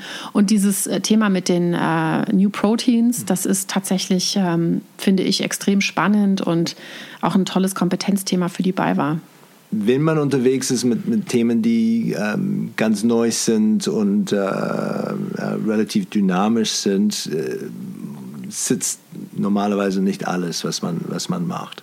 Wie geht man mit ähm, Fehler hier um? Was ist dann, äh, wie, wie schafft man eine, eine, eine äh, ja, Umfeld oder Atmosphäre, wo man sagt, okay, ich kann Sachen ausprobieren, ich weiß noch nicht, ob es funktioniert. Ja. ja. Und wenn es nicht funktioniert, darf ich das laut sagen, hey, es hat nicht funktioniert oder muss ich mich dafür schämen oder wie, wie, wie ist hier die Kultur? Wie, wie schafft ihr das? Super gut. Also die Kultur ist ähm, sehr offen für, äh, für Menschen, die sagen, ähm, äh, lass es uns zusammen probieren. Wir alle wissen noch nicht, wie es funktioniert und was dabei rauskommt, aber wir haben ein gutes Gespür dafür, dass es ähm, sich lohnt, das gemeinsam rauszufinden und lasst uns aber offen sein für Fehler, weil die passieren auf so einer Reise und die sind dafür da, um das Ganze noch besser zu machen.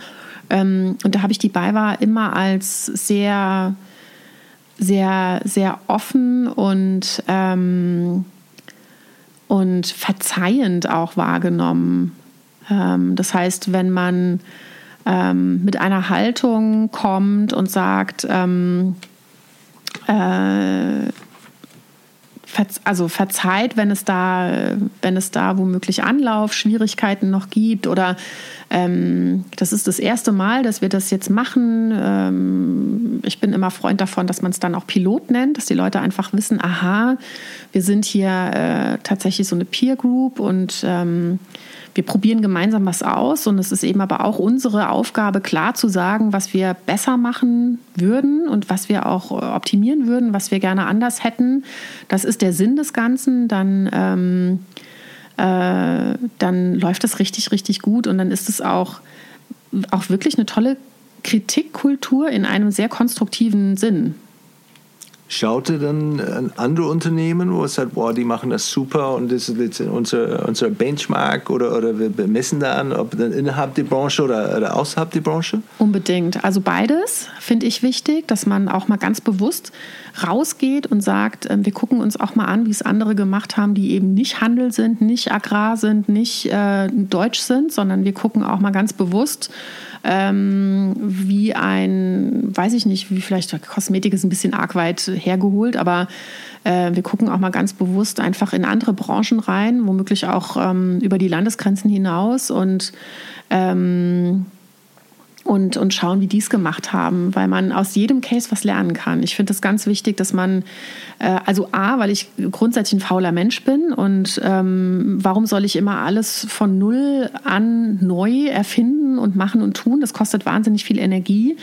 Andere haben das womöglich schon vorgemacht. Da fahre ich gerne auch mal im Windschatten und gucke einfach, was ich von anderen lernen kann. Ne? Und dann gibt es, äh, die BayWa ist schon sehr speziell. Also diese One-to-One-Vergleiche lassen sich super schwer anlegen. Deswegen muss man so ein bisschen breiter recherchieren, aber das mache ich sowieso immer. Und ähm, das ähm, finde ich sehr wichtig und vermittle das ehrlicherweise auch in meinem Team immer. Schaut euch um, was andere machen, guckt euch an, wie es andere gelöst haben. Ähm, das heißt nie, dass wir das eins zu eins so machen, um Gottes Willen, aber wir holen uns Inspiration und wir schauen, was wir gut finden, aber was wir womöglich auch nicht gut finden. Das macht ihr dann auch ähm, äh, mit so einer Primärforschung, wo man redet mit diesen Leuten von diesem Unternehmen oder Marken oder ist dann eher Sekundärforschung, wo man sagt, okay, letztendlich, schau mal, wir finden einen netten Case und wir können das erwähnen, aber letztendlich, ich habe nie irgendjemand von diesen Unternehmen kennengelernt. Also die Masse geht über sekundär, logisch. Also da wird erstmal groß gesammelt und, ähm, und, und breit recherchiert und breit geschaut. Ähm, wenn wir das Gefühl haben, wir haben es aus der Sekundärforschung, aus dem Level noch nicht ganz durchstiegen und finden es aber so relevant und spannend, dass wir da ähm, unbedingt mehr hinter den Kulissen auch erfahren wollen, nehmen wir auch durchaus mal Kontakte auf.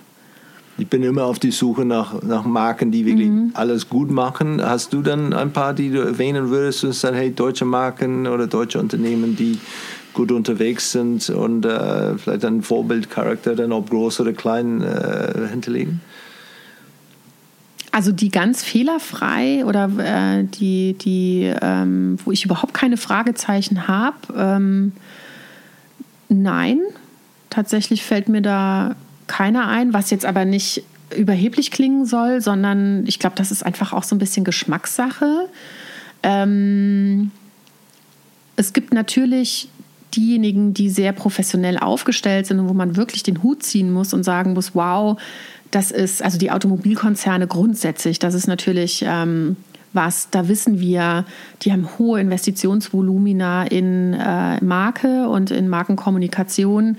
Die sind dementsprechend hochgradig professionell, was jetzt nicht unbedingt heißt, dass ich ähm, grundsätzlich äh, einverstanden bin mit allem, was in der Automobilbranche ähm, auch an, an Kommunikationsausrichtung gemacht wird. Ja. Ähm, ich finde, ein beeindruckender Fall ist tatsächlich die Lufthansa, äh, einfach weil die sich immer wieder auch neu erfinden müssen und müssen sich auch immer wieder im Premium-Segment behaupten. Es ist leichter geworden, weil der, weil der Flugmarkt ähm, sich stark konsolidiert hat. Es ist natürlich ein bisschen leichter geworden. Aber wie die es schaffen, trotzdem das Image des, des, der Premium Airline, der deutschen Premium Airline aufrechtzuerhalten, ähm, das finde ich schon bewundernswert. Ähm, sie hatten ja ein Rebranding vor ein paar Jahren, äh, beziehungsweise so ein Facelift. Äh, haben an dem Kranich, der übrigens auch von Ottel Eicher ähm, nicht im Ursprung stammt, aber Ottel Eicher hat ihn in den Kreis gesetzt, den Kranich. Das war, oh, das wusste ich nicht. Das mhm. ist dann von Ihnen, okay. Genau. Und die BayWa ist ja auch eine Ottel Eicher Marke und äh, vielleicht gucke ich mir deswegen auch diese Marken nochmal genauer an. Sparkasse zum Beispiel ist auch eine Ottel Eicher Marke und die haben interessanterweise ein sehr, sehr gleiches Layout-System, wie wir das haben. Äh, Finde ich auch immer ganz spannend, darüber zu gucken und zu schauen, auch gerade was CD-Application angeht, wie gehen die mit, äh, mit ihren Layout-Systemen um, wie weichen die das auch über Zeit auf, flexibilisieren die das, passen das äh, sozusagen auch an die Zielgruppenanforderungen oder auch an die Touchpoints an. Ne? Also da gucke ich schon gerne hin und, und verfolge das einfach.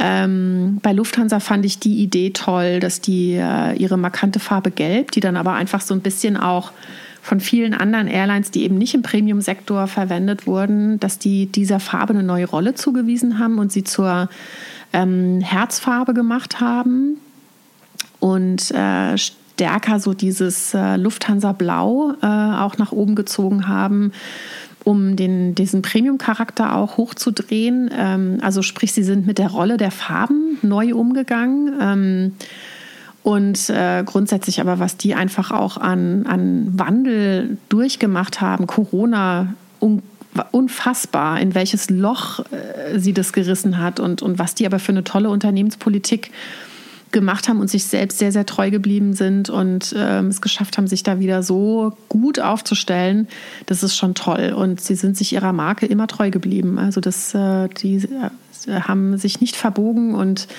ähm, haben aus Markensicht, finde ich, wirklich alles richtig gemacht. Was ist für euch euer wichtigster Touchpoint? Ähm, also wenn man auch so die, die Analytics sich anschaut, das ist wirklich immer noch das, ähm, das ist wirklich immer noch in der klassischen, im klassischen BayWa-Segment ist es wirklich noch der, äh, der Standort tatsächlich, ja. genau. Ähm, und gleichzeitig ist es aber einfach auch unser, unser Bestreben, den E-Commerce weiter nach vorne zu bringen und zu entwickeln und zu gucken, dass die Touchpoints im digitalen ähm, eng verzahnt sind, dass der Kunde ähm, wirklich eine gute Customer Journey auch hat, wenn es um, ähm, um, die, um die digitalen Kontaktpunkte geht. Ähm, und ähm, da sind, sitzen tolle Teams dran, die da wirklich äh, schauen, ähm, was ist das vorhandene Material? Das ist ja immer äh, die große Herausforderung, dass da Dinge einfach gewachsen sind und wie bringt man die ähm, wie bringt man da auch die, die Touchpoints äh, zusammen, die quasi im, im Hintergrund äh, funktionieren, die aber dann auch das, ähm, das, äh, das Gesicht zum Kunden selber sind. Wie lässt man die Systeme miteinander korrespondieren? Ähm, wie gleicht man das auch ab mit, dem, mit den analogen Touchpoints? Ähm, da haben wir äh, wirklich tolle Leute sitzen, die da mit Hochdruck dran arbeiten. Ähm, aber natürlich muss es der Kunde ja auch wollen und mitgehen. Und ähm, das ist immer auch Stil dabei war, dass wir da niemanden überfordern wollen, sondern dass das ähm, im Einklang mit, mit den Kundenbedürfnissen auch passiert. Manchmal kann man den Kunden ja auch so ein bisschen auf seine Bedürfnisse aufmerksam machen und äh, inspirieren, äh, sich da zu öffnen und einen Weg mitzugehen. Aber ich glaube, da sind wir schon auch immer sehr, sehr gut aufgestellt und überfordern unsere Kunden da auch nicht. Was ist dann die, die nächste größte Herausforderung für, für euch denn als, äh, als Markenführungsperspektive? Ähm, wir nehmen im Moment etwas wahr, das nehmen andere große, gewachsene Konzerne auch wahr. Und zwar ähm, bei aller Globalisierung, bei allem Wachstum ähm, kristallisiert sich raus, dass man gerne auch wieder eine Fokussierung auf die Zielgruppen äh, hat. Äh, die Zielgruppen sind zwar zum einen, also sprich Marken müssen flexibler sein, das ist so die die, äh, glaube ich, allgemeine Entwicklung gerade. Die Zielgruppe ist anspruchsvoller geworden, die Zielgruppen sind anspruchsvoller geworden. Ähm, das kennen wir von uns selbst ja auch. Wir sind fast schon so ein bisschen verwöhnt und durch die Möglichkeiten der, der neuen Medien ähm, ist es einfach auch viel leichter geworden, dem Kunden das Gefühl zu geben, ich spreche ihn eins zu eins jetzt individuell an. Und das ist auch eine Forderung, die der Kunde ja mittlerweile stellt. Das heißt, so eine Marke, so eine Konzernmarke, die muss einfach auch in der Lage sein, unterschiedliche Gesichter zu zeigen, unterschiedliche Tonalitäten womöglich auch mal ähm, zu spielen. Ähm, bei der BayWa ist das mitunter dann auch gerne mal Dialekt beispielsweise. Ne? Also es gibt zum einen die Kapitalmarktkommunikation, einen Konzernfinanzbericht oder eine ähm, oder eine Analystenkonferenz oder ein, äh, ein Capital Market Day, bei dem rein Finanzbranche äh, angesprochen wird. Und ähm, da tritt die BayWa womöglich auch mal sehr neutral auf und sehr global und sehr ähm, wenig fokussiert auf Agrar und Deutschland, sondern wirklich sehr international und sehr, ja, zurückhaltend, sehr neutral, einfach auch ähm, alle Themen des Konzerns repräsentierend, wohingegen eine Kommunikation in Richtung eines Talentes, das man für eine bestimmte Position, vielleicht in einer bestimmten Region, für einen Standort sucht, ganz anders sein muss. Äh, und das eine der Konzernfinanzbericht, der wird vielleicht noch gedruckt. Und das ist so eine von den großen Herausforderungen, dass Marken einfach flexibler sein müssen und werden müssen. Es geht um, um unterschiedliche Zielgruppen, es geht um unterschiedliche Kontaktpunkte und unterschiedliche Themen. Und ähm, das ist etwas, da sind wir mit Hochdruck dran und ähm, das macht ehrlicherweise auch viel Spaß, äh, weil das eine neue Flexibilität auch in der Markenführung bedeutet. Und ähm, bei aller Flexibilität muss man natürlich trotzdem aufpassen, dass man ähm, der Marke treu bleibt bei allem, was wir tun. Es muss immer, egal wie sie erscheint, muss immer beiwahr spürbar sein. Ganz wichtig. Ähm, und die andere Herausforderung ist ähm, bei aller Globalität ähm, drauf zu schauen, dass man in der Kommunikation klar bleibt. Also dass man ähm, eben Inhalte, die man sendet, womöglich auch mal über ähm, Kontaktpunkte, die zielgruppentypisch sind, ähm, auf eine andere Art und Weise ausspielt. Um äh, jetzt ein Beispiel, um jetzt einem ein, ein Landwirt in, im Landkreis Erding, den interessieren womöglich Themen, die mit, ähm, mit, mit ja, Kapitalmarkt Fokus in, in, in Neuseeland wenig Interesse hat. Das interessiert den, wenn er Aktionär ist und das interessiert den, ähm, wenn der eigene Neffe sich für eine Ausbildung bei der BayWa interessiert, dann wird sowas interessant, wenn einfach so Company-related Content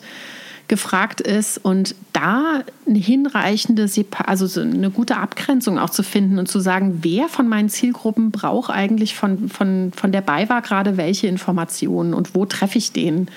Und das ist, glaube ich, sowas, das ähm, beobachtet man in vielen Konzernen global, dass äh, dort nochmal, ja, ähm, diese Zielgruppen von Marken nochmal gefasst werden und, und sehr viel fokussierter angesprochen werden. Und das passiert bei uns auch gerade, dass wir sagen, wie schaffen wir es denn, dass wir kapitalmarktrelevante Informationen auch wirklich nur an die transportieren, die das interessiert und nicht über einen Kanal immer alles an alle erzählen, sowas. Ne? Also das, ähm, das ist etwas, da setzen wir uns intensiv mit auseinander.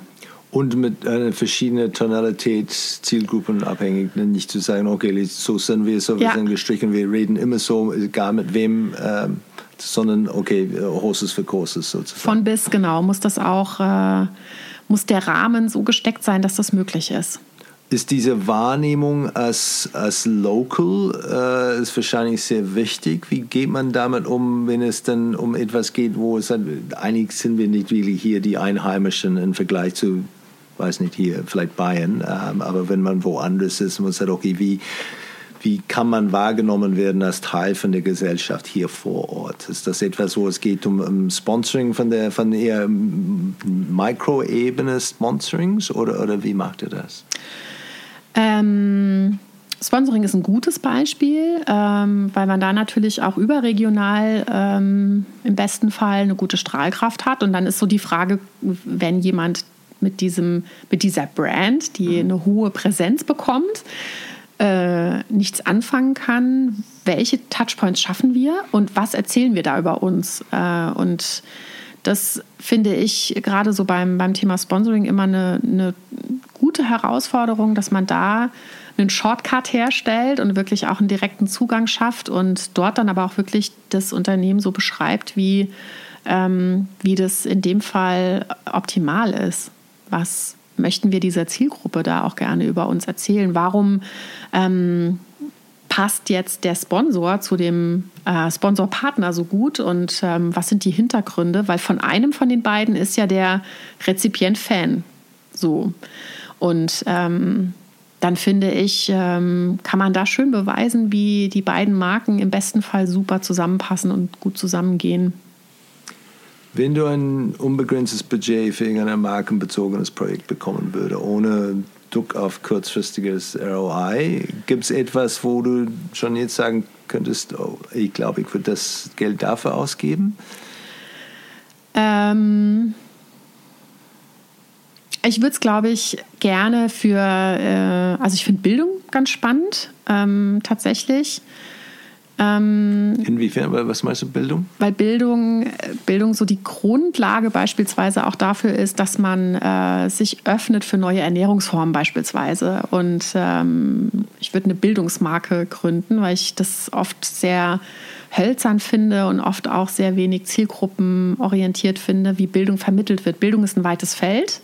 Deswegen fragst du ja auch, Bildung ist ein weites Feld, aber ich finde, ähm, immer der Schlüssel zu einem anderen Verhalten. Und ähm, das, deswegen finde ich Bildung wahnsinnig wichtig und es wird ihm, Bildung muss immer so mitlaufen. Das ist immer irgendwie etwas, das, äh, naja, deswegen gehen ja Kinder zur Schule, damit sie dort Bildung erfahren und ähm, das ist sicherlich noch unser bestes System, aber es gibt einfach so viel ähm, das sich verbessern ließe, wenn man dort einfach für eine, für eine andere Bildung sorgen würde und damit auch für eine andere Wahrnehmung, Aufmerksamkeit, aber auch Öffnung der Menschen für, äh, für Themen. Ich nehme jetzt nochmal das Beispiel Ernährung, weil das einfach gut zur BayWa auch passt. Ähm, also ähm, zu lernen, wie man sich alternativ auch ernähren kann und damit ähm, äh, damit, dass die klimatischen Stressoren helfen kann zu reduzieren und sich äh, einfach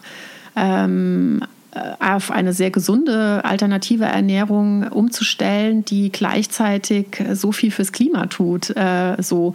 Und deswegen ähm, finde ich, Bildung ist einfach ein Schlüsselthema und kriegt manchmal zu wenig Lobby. Deswegen würde ich eine Bildungsmarke gründen und würde versuchen, wirklich über ein äh, das gute alte Brand äh, Ambassador, das gute alte Markenbotschafter-System, ähm, da wirklich äh, viel, viele Menschen zu erreichen. Ähm, um Neues zu lernen oder andere Perspektiven kennenzulernen und womöglich auch neue Positionen einzunehmen und damit auch das System zu unterstützen, ähm, gute Dinge weiterzutragen und weiterzugeben und ein klassischer guter Markenbotschafter zu sein für diese Bildungsmarke. Ich glaube, da gibt es dann, dann schon viel zu lernen für viele Leute. Das ist dann, äh, ja, Bildung, äh, Bildung ist schon, äh, schon groß da diese, rund um diese, diese Themen. Ähm, wenn du einen Markenkurs für die Geschäftsführer von Deutschlands Hidden Champion anbieten würdest, ähm, was würdest du anbieten oder wo würdest du dann äh, der Fokus drauf legen? Also Purpose is King. Total. Ich finde, das ist, äh, es schreit gerade alles, alles so nach, nach Sinnhaftigkeit und ähm, ich glaube, der Durst ist ganz groß, wegzukommen von reinen Performance-Indikatoren, sondern hin zu ähm, nachhaltigeren Ansätzen und ähm, es ist gerade so, finde ich, die, die, die, Zeit für den Purpose gekommen. Und ich würde es immer unbedingt zum CEO-Thema machen. Das würde ich begrüßen. Ich glaube, das ist dann, äh, wenn das, mein Leben wäre deutlich einfacher wäre, wenn es dann absolut das Thema Marke auch 100% zu, ja. zum Brief von einem Vorstandsvorsitzenden ja. gehören würde. Dann, ja. Aber auch das ist natürlich finde die Zeit und ihre Aufmerksamkeit und finde den Schlüssel und den Zugang zu den CEOs der Champions und Hidden Champions, ähm, sich damit auseinanderzusetzen und zu sagen, ja, jetzt sehe ich das von einer anderen Perspektive und bin Fan und hab, äh, steht zu 100 Prozent dahinter und es ist meine Aufgabe, das äh, in meine Organisation zu tragen und ähm, alle hinter dem Purpose äh, zu vereinen. Nicht hinter mir als CEO, sondern hinter mir als ähm, als Repräsentant der Marke, ähm, weil uns das nochmal eine neue Sinnhaftigkeit und auch ein neues Gemeinschaftsgefühl ähm, zu dieser Marke gibt. Prozentuell, wie viel, äh, was würdest du schätzen, wie viele Geschäftsführer von, von Hidden Champions würden aus der Hüfte dann sofort ihre Purpose benennen oder beschreiben, zumindest dann könnten?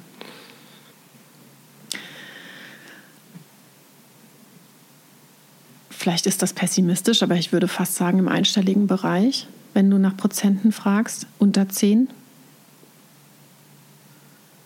Ja, Finde find ich spannend, würde mich interessieren, weiß ich auch nicht. Ja. Aber, aber tatsächlich, wenn es zum, zum Kern geht. Ich glaube, sie kommen relativ schnell drauf, wenn man sie dann unterstützt und hilft und durch einen Prozess führen ja. würde, dass sie tatsächlich, ah ja, stimmt, deswegen mache ich das oder machen wir das. Aber, aber wirklich sofort irgendwas spontan das ja. greifbar erklären zu können, ähm, mit oder ohne Prozess, ich glaube, für die meisten würden das vielleicht dann sich schwer tun. Aber Sie könnten sicher was formulieren, ähm, von dem Sie denken, dass es ein Purpose ist. Ähm und sie würden wahrscheinlich gar nicht so falsch liegen, weil man ja doch auch in den, in den Gesprächen mit, äh, mit Geschäftsführern, mit, mit ähm, Vorstandsvorsitzenden, mit CEOs immer wieder auch feststellt, ähm, das, was sie ungestützt sozusagen über ihre eigene Company sagen können, ist schon sehr, sehr richtig, Gott sei Dank. Und ähm, das können sie natürlich auf einer rationalen Ebene immer sehr viel leichter. Ähm, und wir merken dann bei den, bei den Markenprozessen ja, das ist, ähm, das ist einfach eine andere Form auch der Auseinandersetzung mit den, mit der, mit den eigenen ähm, mit der eigenen Daseinsberechtigung und auch mit dem, mit dem Sinn und, und ähm, Zweck sozusagen ist. Aber ich glaube, man kann sie dann sehr schnell dahin bringen, das glaube ich schon. Aber dass jemand wirklich den eigenen Purpose, entweder weil er es mit jemandem entwickelt hat, weil da jemand geholfen hat, intern oder extern, oder weil sie selbst schon so weit sind, dass sie das, sich damit auseinandergesetzt haben, Interesse daran haben und das formulieren können. Ich glaube, das ist wirklich ein geringer Prozentsatz. Ich glaube, und vielleicht sollte man einfach mal so einen CEO-Gipfel machen und äh, sie öffnen für das Thema Purpose äh, und ähm, gute Best Practice Cases äh, einladen und Menschen davon erzählen lassen, die äh, darüber berichten können, was sich verändert hat für sie, nachdem sie den Purpose für sich formuliert haben und äh, mit diesem Purpose in die Kommunikation gegangen sind und mit diesem Purpose das Arbeiten angefangen haben. Ne? Was hat sich für sie verändert? Und womöglich würde man diese CEOs äh, sehr schnell erschließen können für das Thema und wäre dann auch sehr, sehr schnell ähm, mit ihnen gemeinsam bei einem Purpose. Ähm, aber das fände ich spannend. alle mal zu einem CEO-Purpose-Gipfel einzuladen. Tatsächlich, ja. Ich, ich, freue mich sehr letztendlich, dass als, als Neuseeländer zu wissen, dass äh, unsere Äpfel in gute Hände sind, äh, vor, vor, allem, ähm, aber natürlich auch die, die anderen Bereiche und Branchen zu sehen, wo ihr unterwegs seid und wie, wie ihr das äh, vorantreibt und vor allem diese genossenschaftlichen Gedanken und, und Geschichte, das ist nicht, äh, nicht selbstverständlich. Vielen Dank für die, für die Einblicke und äh, ich wünsche dir und, und euch dann viel Erfolg. Dankeschön.